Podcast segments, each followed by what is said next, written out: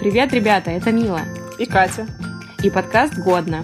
В этом подкасте мы с Катей собираем события, произошедшие в мире и культуре, плюс вспоминаем какие-то личные истории и вместе с вами путешествуем во времени. И хочу заметить, что мы совсем не обсуждаем войны и всякие политические убийства и еще другие подобные веселые события, которые были в 90-х. Поэтому, если вам хочется хорошего настроения, и, возможно, веселья чуть-чуть, то вам к нам. Добро пожаловать. Сегодня мы обсуждаем 95-й год. Классный был год, потому что это год, вообще, с которого я начала себя помнить. Вот мои первые воспоминания к 95-му году относятся. Поздравляю тебя, потому что я не помню вообще. Я просто пошла в садик в этом году, вот мне было 4 года, и вот мое первое воспоминание, прям как я захожу в группу в садике, я это очень хорошо помню, и вот с тех пор пошел отчет Садик, кстати, мне не особо нравился. Не знаю. Кто, кто-нибудь вообще любил садик в наши времена? Он какой-то был не очень прикольный, мне кажется. Я не помню, чтобы я его прям как-то обожала, но он мне точно не вызывал негатива. У меня там был какой-то хардкор с едой, что там заставляли постоянно все доедать. Это какая-то у меня просто травма блин, на всю жизнь. Ну, ты до сих пор все доедаешь. Да, я все еще боюсь, что кто-нибудь придет и скажет, что не доела? Да, приходится доедать пиццу, пасту, шоколад, ужасно вообще. Конфетки, да, чипсики. Да. Нет, ну на самом деле, просто я не знаю, сейчас уже так не делают. У меня вот просто дочка тоже ходит в садик, и у них даже близко нет такого. Вот у нас э, было в саду, что ты сел есть, и ты реально не можешь встать, пока ты все не съел. И вот я помню, что мы садимся, там какой-нибудь борщ с каким-нибудь мясом, который невозможно жевать. И вот уже все поели, ушли спать, они все поспали, уже приходят родители за какими-то детьми, а я все еще сижу за столом с этим супом, и меня как бы не выпускают, и я как бы его и не ем, и ничего не происходит, просто сидишь такая как бы пытка О, едой. Господи, ну это звучит как-то очень хардкорно. Ну да, ну так, конечно, не каждый день было, но когда вот были какие-нибудь такие излюбленные блюда мои, которые не могла вообще есть, реально так и было. Блюда? Блюда. Блюда. Они настолько были отстойные, что даже недостойны правильного произнесения. Слушай, мне кажется, что тогда с точки зрения педагогики, так сказать, были некоторые ошибки в стратегиях. И что послужило появлению некоторых травм у нас, например, все травмированы пленочкой у киселя и у молока, комочками в манке, я, кстати, люблю комочки в манке. Блин, фу, господи, ты извращенка. Я, я, я, на самом деле, я пытаюсь, конечно, ее нормально готовить, чтобы там не было комочков, но я вот, когда ем, и мне попался комочек, это, знаешь, как, как будто бы какой-то приз нашел. Как будто уже Рождество? Я что, умерла? Откуда у меня так много комочков в манке? Слушай, кстати, вот ты сказала про детский сад, и я поняла, что я вспомнила, что ну, может быть, это было не в 4 года, хотя, может быть, и в 4. У меня был мальчик Лёша Сахаров, который мне очень нравился в детском саду. Это мне мама рассказывала. У меня был э, свитер с вороной, и я просила... Звучит сексуально. Лёша Сахаров звонил мне и говорил, что на тебе одет. Я говорила ему... Надеюсь, завтра ты наденешь свитер с вороной на встречу со мной. Слушай, ну примерно так и происходило. Я просила маму надевать этот свитер каждый день, потому что Лёше он нравился. Какая ты милая была. Наш слушатель э, из Москвы прислал мне такую историю про свой 95-й год. Я с нее очень угорала. Надеюсь, вы тоже посмеетесь. В общем, ему тогда уже было не так мало лет, как мне. Он уже был где-то в классе в шестом. И они с э, другом поехали на Арбат в рок-магазин, где продавались всякие там кассеты, всякие там ништячки, нашивочки и все такое. Вот, ну, собственно, они за нашивкой кассеты туда поехали. Вот, и нашивок и кассет там не оказалось, но зато когда они шли оттуда, к ним привязалась куча панков, и они их преследовали, потом окружили и отжали все бабосики, которые у них были на их покупки. Вот, ну и мало того, что, ну вот вы помните, кто жил в те времена, сколько мы тогда копили бабки с всяких завтраков на вот эти всякие штучки, чтобы себе купить? Я просто очень хорошо помню, как я копила по 10 рублей в течение месяца, ну, чтобы кассетку какую-нибудь купить. Как это обидно, когда у тебя вот так вот просто ни за что это отжали. Прям я сочувствую так еще... Э, сочувствую вашу. Я сочувствую, да, я очень сочувствую его утрате. Так еще Жака была в том, что тогда как бы ходили слухи, что если ты вот едешь куда-то на Арбат, вот в это место, там какой-то, видимо, был злачный рок-район, ты должен обязательно э, знать все о группе, которую ты слушаешь, что тебе могут подойти какие-нибудь чуваки и спросить, типа, а вот ты слушаешь Металлику, а ну-ка назови быстро все ее альбомы, состав группы, там кто, какие песни на каком альбоме были. Вот, и чуваки это реально все зазубрили, потому что они боялись, что их попустят там. Но в итоге никто их ничего не спрашивал, а попустили просто так. И эта история еще имеет продолжение уже в 2000-х годах. Вот когда этот парень как-то раз э, увидел выпуск журнала Cool, который тогда выходил, была статья про панков, и он, в общем, у него триггернуло как-то, жестко бомбануло, и он написал в Cool целое письмо о том, какие панки уроды, как он их ненавидит, какие они все отстойные чуваки. Подожди, а Cool опубликовал? Не, нет, ну что, слава богу, Cool это письмо не опубликовал. Травма. Вот, ну реально такая вот травма случилась. Блин, ну это обидная фигня. Ну, просто сам опыт очень травматичный. Если уж серьезно это все комментировать. Ну да. Но вообще в 90-е я всегда такого боялась, на самом деле. Потому что как-то это витало в воздухе, что ты можешь куда-то пойти и как бы вернуться без денежек и вообще не вернуться. У тебя не было такого? Нет. Не знаю, просто в Купчино жила, наверное, поэтому у нас так было. На НТВ вышла передача «Сто к одному». Прикольная передача вообще. Такая она не банальная вот из таких вот всяких телевикторин. Да, она веселая, потому что что там происходило? Там, значит, было две команды по пять человек, и каждая команда пыталась э, угадать, как ответили на вопрос обычные прохожие на улице, и не всегда это было очевидно. Передача «Сто к одному» идет до сих пор, и у нее есть ведущий Александр Гуревич, он не менялся. Я вот всегда, знаешь, вот что этот ведущий, что Якубович, я думаю, вот их не задалбывает столько лет одно и то же делать. Якубович там вообще на своей волне, мне кажется. Он там живет в музее поле чудес. Вообще все зашибись. Гладит банки с огурцами и мне кажется, он реально может там э, самоизолироваться, если что, ему на всю жизнь хватит того, что ему там надарили. Быть в кокошнике, а мед есть. Ой, это прикольно было бы, я бы посмотрела на это. На самом деле, иногда мне уже казалось, что у Якубовича в глазах было типа «спасите меня». Возможно, его не выпускают просто. Это в очередной какой-нибудь костюм просто надеть. Да, он обычно такой несчастный. Так вот, давай попробуем, угадаешь ты или нет? Парочку вопросов. Вот твой первый серьезный документ, сказали родители ребенку. О чем идет речь? Как ты думаешь, какой был самый популярный ответ? Нет, ну свидетельства о рождении нет, потому что его как бы получают, когда ребенок родился сразу. Первый серьезный документ. Ну, как бы а из очевидного паспорт опять же. Но это, наверное, нет. Паспорт всего лишь четвертый ответ по популярности. водительские права, может, не знаю. Нет. Самый популярный ответ 30 человек говорят дневник. Серьезно? Угу. Что-то переоценивают все оценочки. Потом идет свидетельство о рождении, потом аттестат, потом паспорт, потом социальная карта. Сколько бесполезных документов. И пропуск школы. Хорошо, пять человек осматривают здание. Кто они? Ну, ремонтники, туристы. Туристы самый популярный ответ. Ремонтники, такого слова даже особо нет в вариантах. Второе, приемная комиссия. Что такое прием? Почему? Ну, может, построили дом, и вот его принимают. А, я, я просто универскую приемную комиссию а. представляю. Третье, покупатели, потом строители-архитектор, грабители и жильцы. Жильцы самые последние. В общем, да, сто к одному, забавная довольно передача, но я просто давно не смотрю телек, поэтому не смотрю в том числе и сто к одному. Я несколько раз на всяких э, праздниках, типа дней рождения, играла в ее всякие шуточные варианты. Тоже было довольно-таки весело. Ну, когда там про человека составляют что-нибудь. 3 октября открылась первая студия веб-дизайна в Рунете. Основатель, угадайте, кто? Артемий Лебедев. В соответствии со своими правилами, студия не работает с частными лицами, политическими и религиозными организациями. Девиз компании «Дизайн спасет мир». А еще мне кажется, что девиз компании от Артемия Лебедева — это «пошли вы все нахуй», потому что чувак постоянно обкладывает, ну, прости господи, вообще все на свете, всех на свете, и был у меня момент, когда я даже читала его ководство, по дизайну, там есть э, полезные штуки и видение, но при этом вот это вот его стилек общения с миром и высказывание своего мнения что-то в какой-то момент мне так надоело, что я вообще перестала интересоваться им. Вот, а еще помнишь ли ты все эти истории про экспресс-дизайн за 100 тысяч рублей? Да. Что ты думаешь по поводу таких логотипов?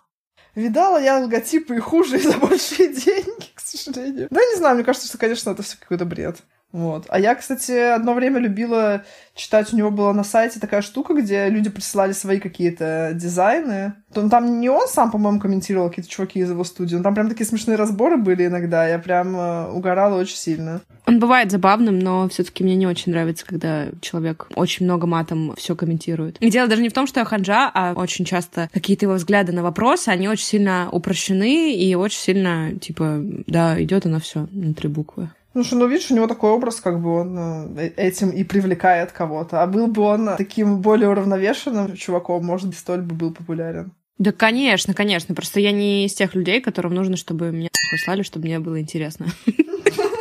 А, видимо, кому-то нравится, что он весь такой, типа, рокер такой, всех посылает все время.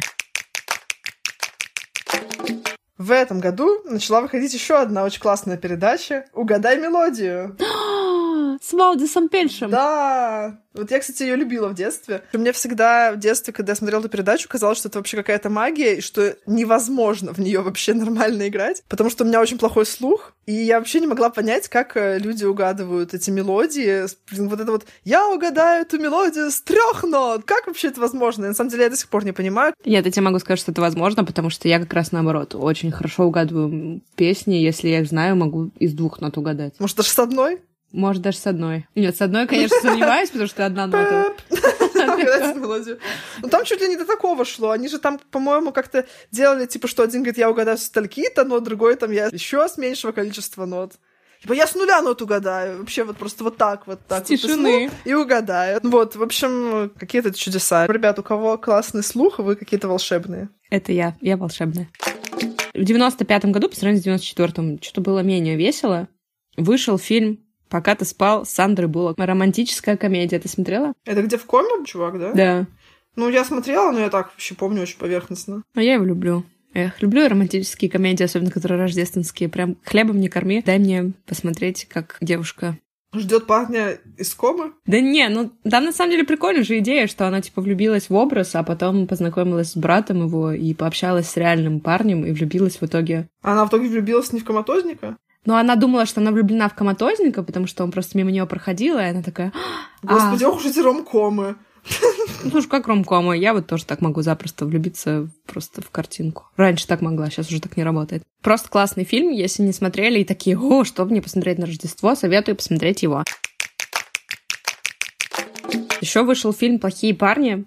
Bad boys, bad boys, what you gonna do? What you gonna do when В общем, что нужно знать про этот фильм? Что там был очень молодой Уилл Смит, и вообще-то в прошлом году они выпустили продолжение Bad Boys. Оно было классное или отстойное? Я вообще не помнила первые фильмы, когда смотрела продолжение, но, по-моему, ну, такой нормальный веселенький боевичок. Что продолжения часто бывают какими-то отстойными, особенно когда столько лет проходит. Ну, он был средней отстойности, я бы так сказала. А вот первый фильм был режиссерским дебютом Майкла Бэя. Так что вот откуда ноги растут у трансформеров. Ноги растут из плохих парней. Я же представила себе какую-то очень жесткую картину. После десятилетия реставрации открыта Третьяковская галерея. Чего ты за ходила в нее месяц назад? Да я даже... Я два раза сходила за год в Третьяковку, а в Эрмитаж только не ну, хожу. Просто реально я не знала, что она прям десятилетие была на реставрации. Сколько раз люди не могли сходить в нее, приходят там закрыто. Приходят закрыто, а вокруг забавные реформы. Они такие, господи, Иисусе, как это все пережить. Но вообще Третьяковка очень крутой музей. Да, я рада, что сейчас он открыт. Можно ходить посмотреть. Годный. Годный! У меня, между прочим, история про фильм «Семь» Дэвида Финчера. Очень крутой, очень страшный. И я вот прочитала, знаете, что, что сценарист работал над сценарием два года. Вообще, я сейчас слушаю подкаст которые рассказывают сценаристы, и понимаю, какая неблагодарная работа у сценаристов. Они очень долго работают над замыслом, а потом их иногда даже на премьеру забывают пригласить. Да? Да. Господи, как грустно. Сценаристы не всегда присутствуют на съемках, в какой-то момент все такие, все, то есть э, фильм становится режиссером, все такие вот режиссер, вот режиссер, вот актеры, а то, что изначально замысел все детали э, проработал сценарист, это как-то забывает. Это же как будто бы твою книжку экранизировали, но никто не упомянул, что она была вообще. Вот, и значит, ну, но... его-то позвали хотя бы? Его позвали, и он даже исполнил эпизодическую роль. Он был самым первым трупом, показанным в фильме. Класс. Блин, я обожаю такие камео, на самом деле. Это очень круто. Вот, а еще продюсеры на компании, которая выпускала этот фильм, не хотела запускать фильм в производство из-за его концовки. И обсуждали много вариантов альтернативных, менее жестких, чем реальный конец фильма. И Брэд Питт сказал, что он не будет сниматься, если что-то изменится. И мне кажется, что это очень-очень-очень круто, потому что фильм получился настолько пронзительным и впечатляющим именно потому, что финал такой. Ну да, не будем вам спойлерить финал, но он жесткий. Он жесткий. Не будем спойлерить фильм 95-го года. Он жесткий, правильный и логичный, потому что если бы они сделали какую-то альтернативу, там были варианты, как бы так спасти кое-кого в финале этого фильма, и это все реально бы испортило фильм. Так что Брэд Питт молодец. Ну да, конечно, там должна была быть как бы эскалация этого всего и пик самый жесткий. Да. Да. Я вообще люблю такие фильмы про маньяков. Кто любит фильмы про маньяков, смотрите. Слушай, а ты любишь фильм «Храброе сердце» с Мелом Гибсоном? Не очень. Вот и я. А, ладно, я, скорее всего, мы это вырежем. Потому что я не знаю, что тут сказать, но, типа, он там получил 5 Оскаров, ла Или в изображении битвы при Стерлингском мосту отсутствует мост. Но... На, на самом деле очень странно, что мне не нравится, потому что я вообще-то очень люблю всякие исторические фильмы, всякое вот средневековье, все такое. Меня, меня хлебом не корми, вот ты ромкомы любишь, а я люблю всяких рыцарей и вот Слушай, когда вот я всё. читаю про этот фильм, я понимаю, что там столько исторических ошибок, что просто капец. Я вот э, в детстве его смотрела, и что я запомнила оттуда больше всего? ну, гадай.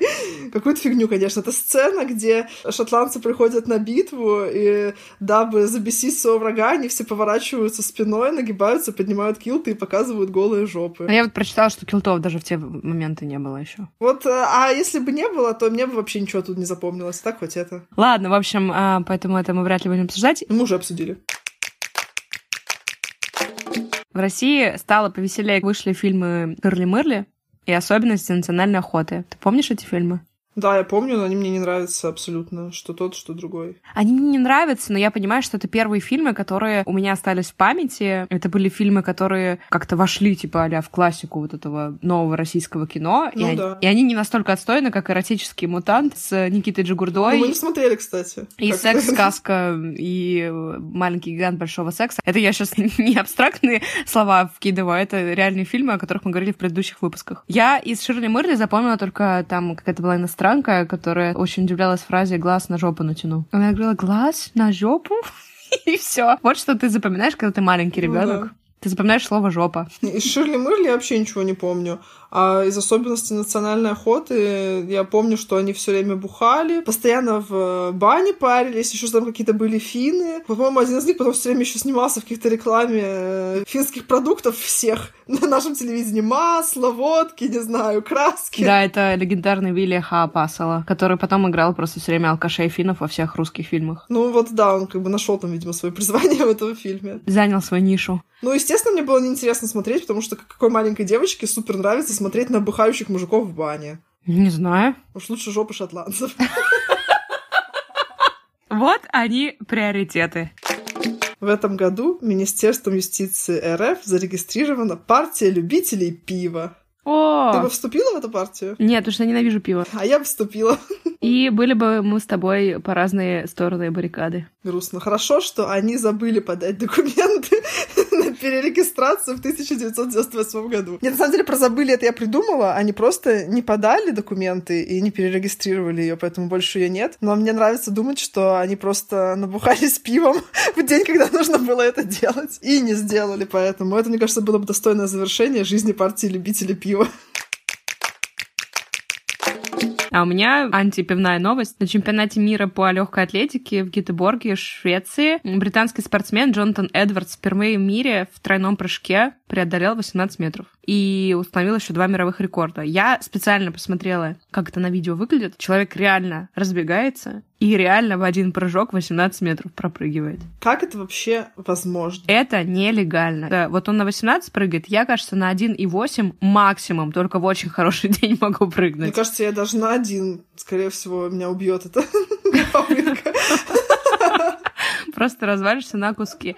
Я не знаю. В общем, мы все время слышим, там, олимпийский рекорд, там, пробежали столько-то, сделали столько-то, и ты слушаешь, когда про спортсменов, ты не осознаешь, насколько это сложно и круто. Поэтому было предложение просто во все соревнования добавлять обычного человека, который показывал бы, типа, твои возможности, и ты понимал, насколько это круто. То есть вот этот чувак прыгает на 18 метров, а за ним Катя Уварова прыгает на 50 сантиметров и умирает. И ты понимаешь, что... Взрывается просто.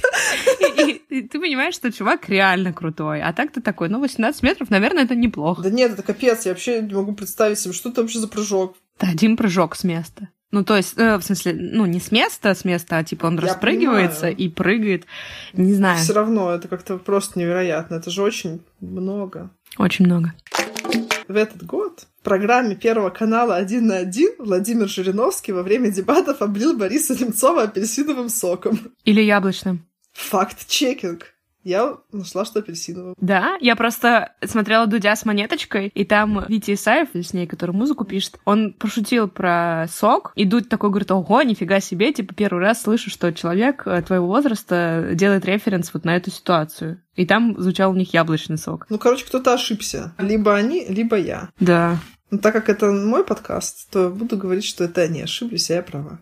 конечно. Вот, в общем, да, этот факт прям вошел в историю российского телевидения. И теперь, если вы кого-то обливаете соком, вы можете сказать, что это отсылка. Не просто так. Не просто хамство. На альбоме группы Oasis Morning Glory вышла песня, самая известная у этих ребят, Wonderwall. Because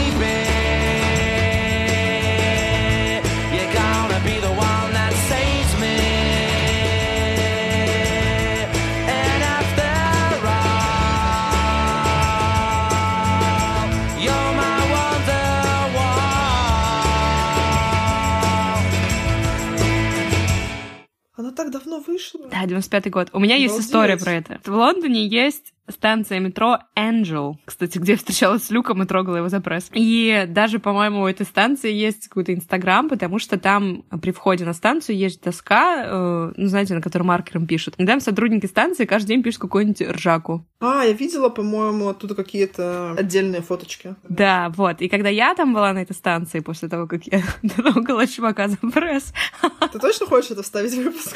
я об этом в 2015 году расскажу. Ждите. Ну ладно, оставим. Это такой тизер. Клиффхенгер. Да, клиффхангер. Мила потрогала чувака за пресс, и он...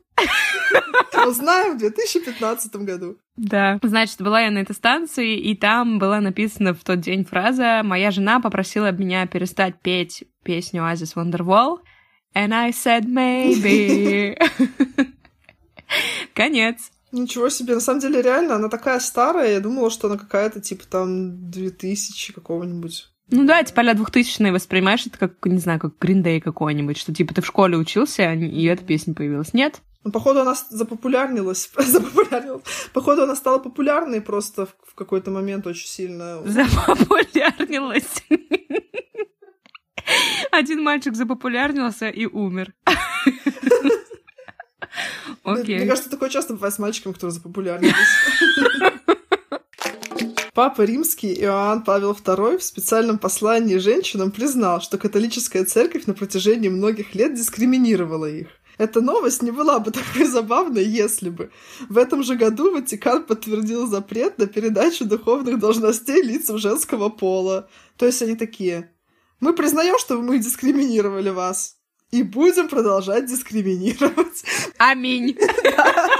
Ну, то есть они же не сказали, что это плохо или что они не будут так делать больше. Они сказали просто, ну да, мы дискриминировали, дискриминируем, и будем дискриминировать. В 95 году вышел мой любимый мультик, который был у меня на кассете дома, Покахонтас.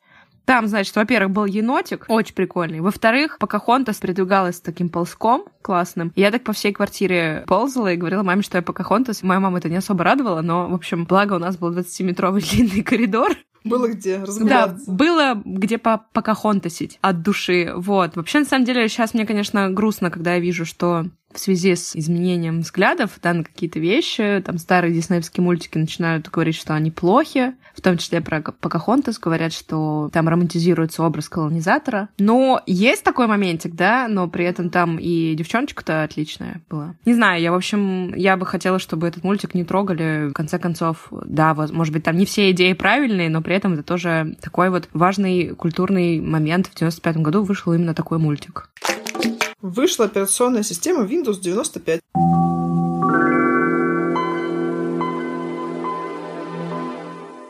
А у меня тоже есть это, А конечно. что у тебя? У меня про Windows 95, значит, отметочка, что в ней появились такие важные элементы графического интерфейса, как рабочий стол со значками, А что было до этого? они же иконки. Панель задач появилась и меню «Пуск». Значит, вот так вот наконец стала выглядеть операционная система, которую мы уже узнали. Слушай, я думаю, что если сказано рабочий стол отдельно со значками, значит, его просто до этого не было. Плюс это была первая операционка, сделанная прямо под домашнее использование целенаправленно.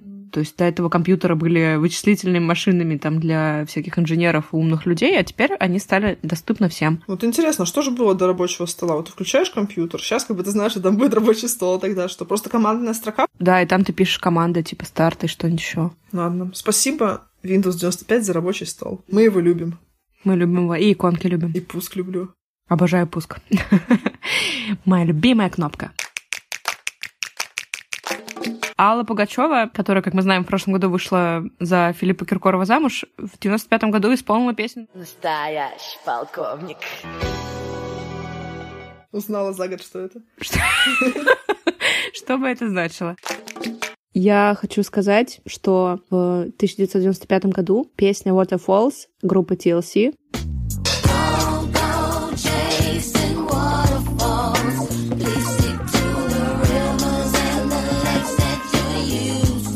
Помнишь, что такое?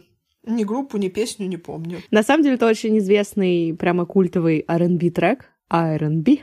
Видео этой группы получило 4 награды на MTV Video Music Awards. Почему это знаково? Потому что это была первая афроамериканская группа, которая получила трофей видео года. В общем, те, кто не слушали русский рок, как Катя, скорее всего, помнят эту песню. Мы с тобой просто совсем разную музыку слушали. Ну, тем интереснее наш подкаст. А еще Валерий Меладзе выпустил песню «Лимба», которая на «Калинку-малинку» немножко похожая. Не знаю, я не знаю. Ты не знаешь эту песню? Нет. Это, на самом деле, одно из моих самых первых воспоминаний. Это была видеокассета, где я плясала под Валерия Меладзе. Ну, какая прелесть. Да, скорее всего, как раз где-то примерно в районе 95 года. Твоя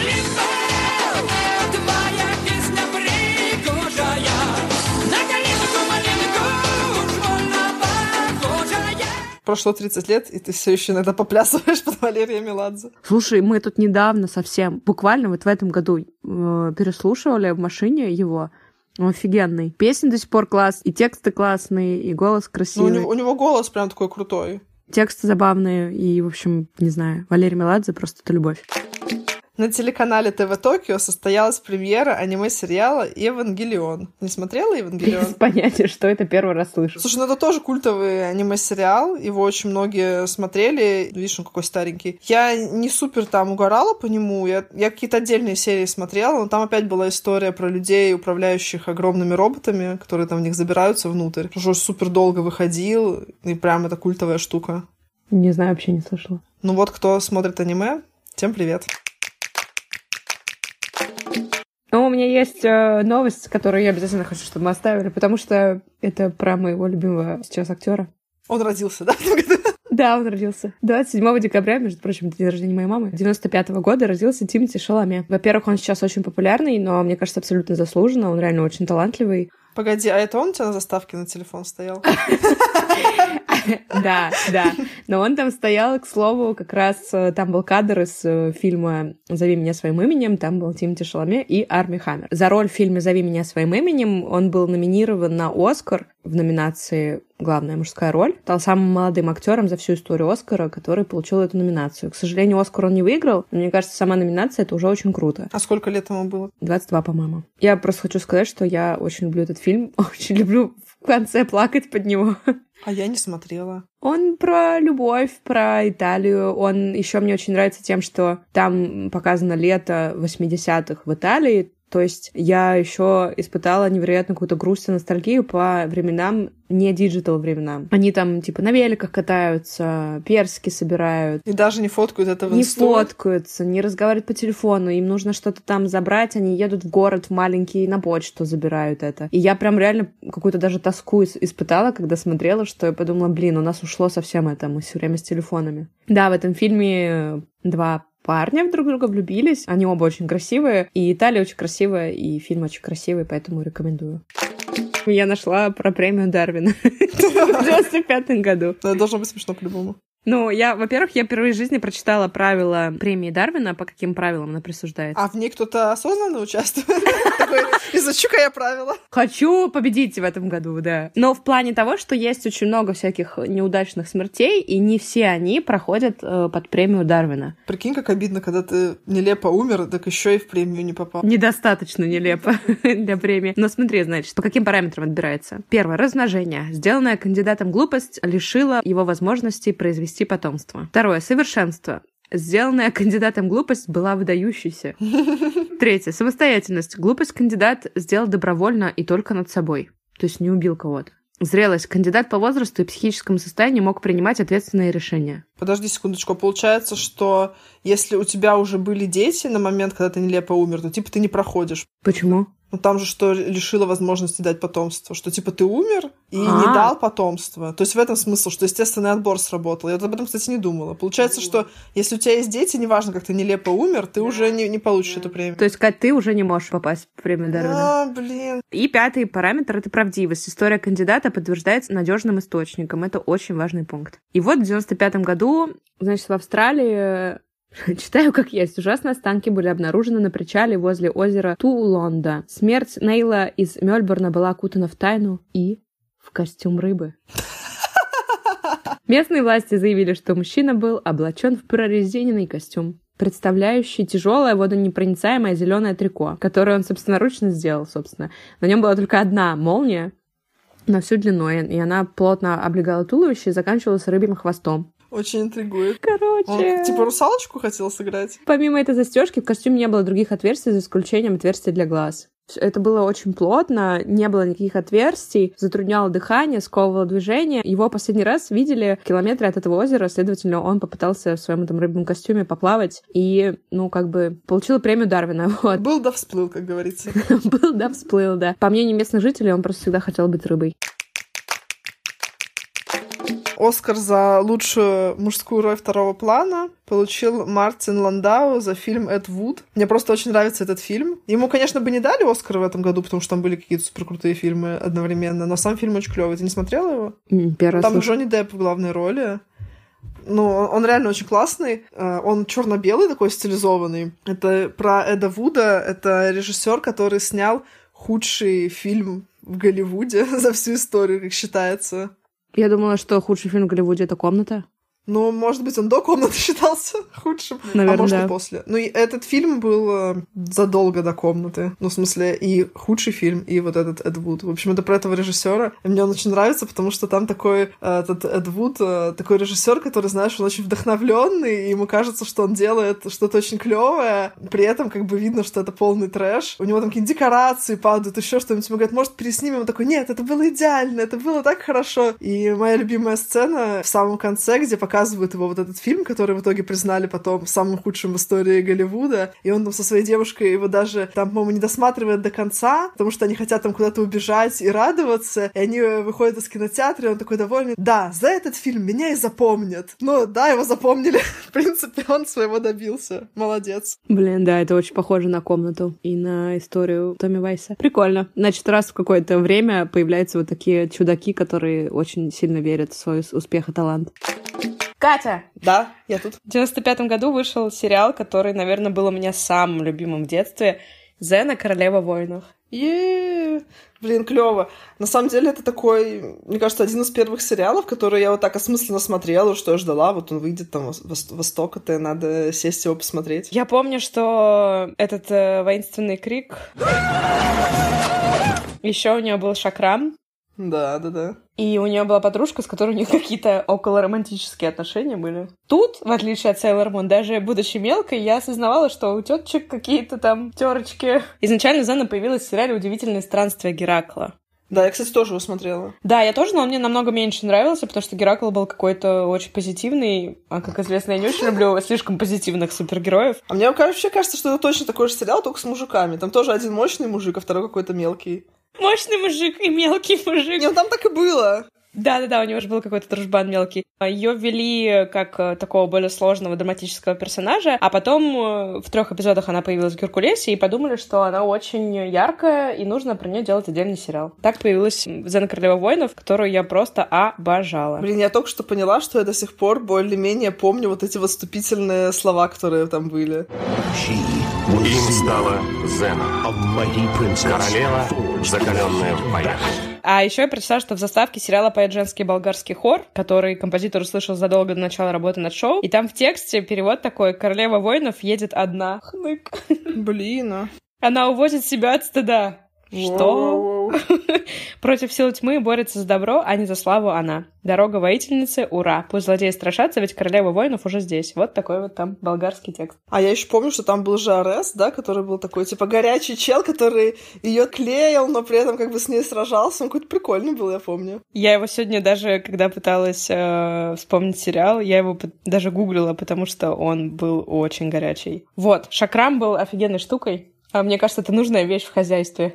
А еще помнишь, у нее был какой-то супер прием, когда она тыкает в 10 мест на шее пальцами? Она говорила, я перекрыла тебе кровоток. Да-да-да, что-то У такое. тебя там сколько-то секунд, чтобы ты не сдох. Ну что, 95-й год завершился. Чем? Чем? Забавных реформ, кстати, давненько не было. Видимо, отходят люди от прошлых забавных реформ. И правительство такое, ладно, немножко их попустим. Ну ладно. В общем, ребят, спасибо, что послушали. Спасибо, что напишите отзыв и поставите оценочку. Мы пошли. В следующий раз будет 96-й год. Спасибо всем, кто слушает. Пишите, пожалуйста, отзывы. Ставьте нам пятерочки или четверочки. Но лучше пятерочки. И не болейте. Всем пока.